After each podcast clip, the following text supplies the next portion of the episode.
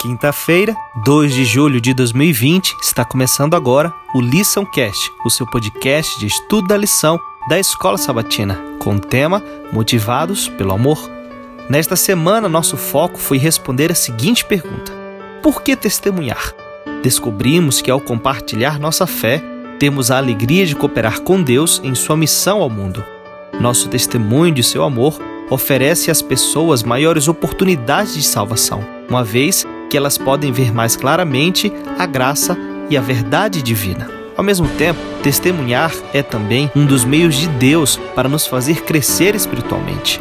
Não compartilhar o que Cristo fez por nós e não ministrar aos outros sufoca a verdadeira vida espiritual. Testemunhar nos coloca em contato com o coração daquele que deseja que toda a humanidade seja salva.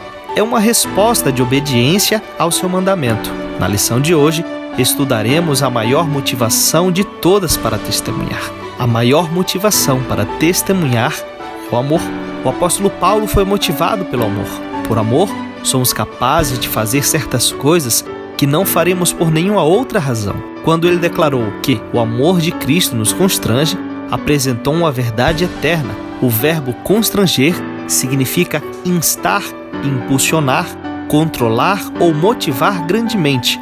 O amor de Cristo controlava as ações de Paulo e motivava seu testemunho. Com um destemido propósito e singeleza de espírito, ele compartilhou o plano da salvação em todo o mundo mediterrâneo. O amor deve resistir no coração. O cristão verdadeiro age pelo profundo amor ao Mestre. Do amor a Cristo brota o interesse abnegado por seus irmãos. Quando reconhecemos verdadeiramente o imenso sacrifício que Cristo fez por nós, somos dominados por seu amor e compelidos a compartilhar o que ele fez por nós. O Criador de tudo, galáxias, estrelas, anjos, planetas e universo, também morreu na cruz por nós. É impossível que essa verdade não gere em nós o amor a Deus e, consequentemente, o desejo de compartilhar esse amor para com as outras pessoas.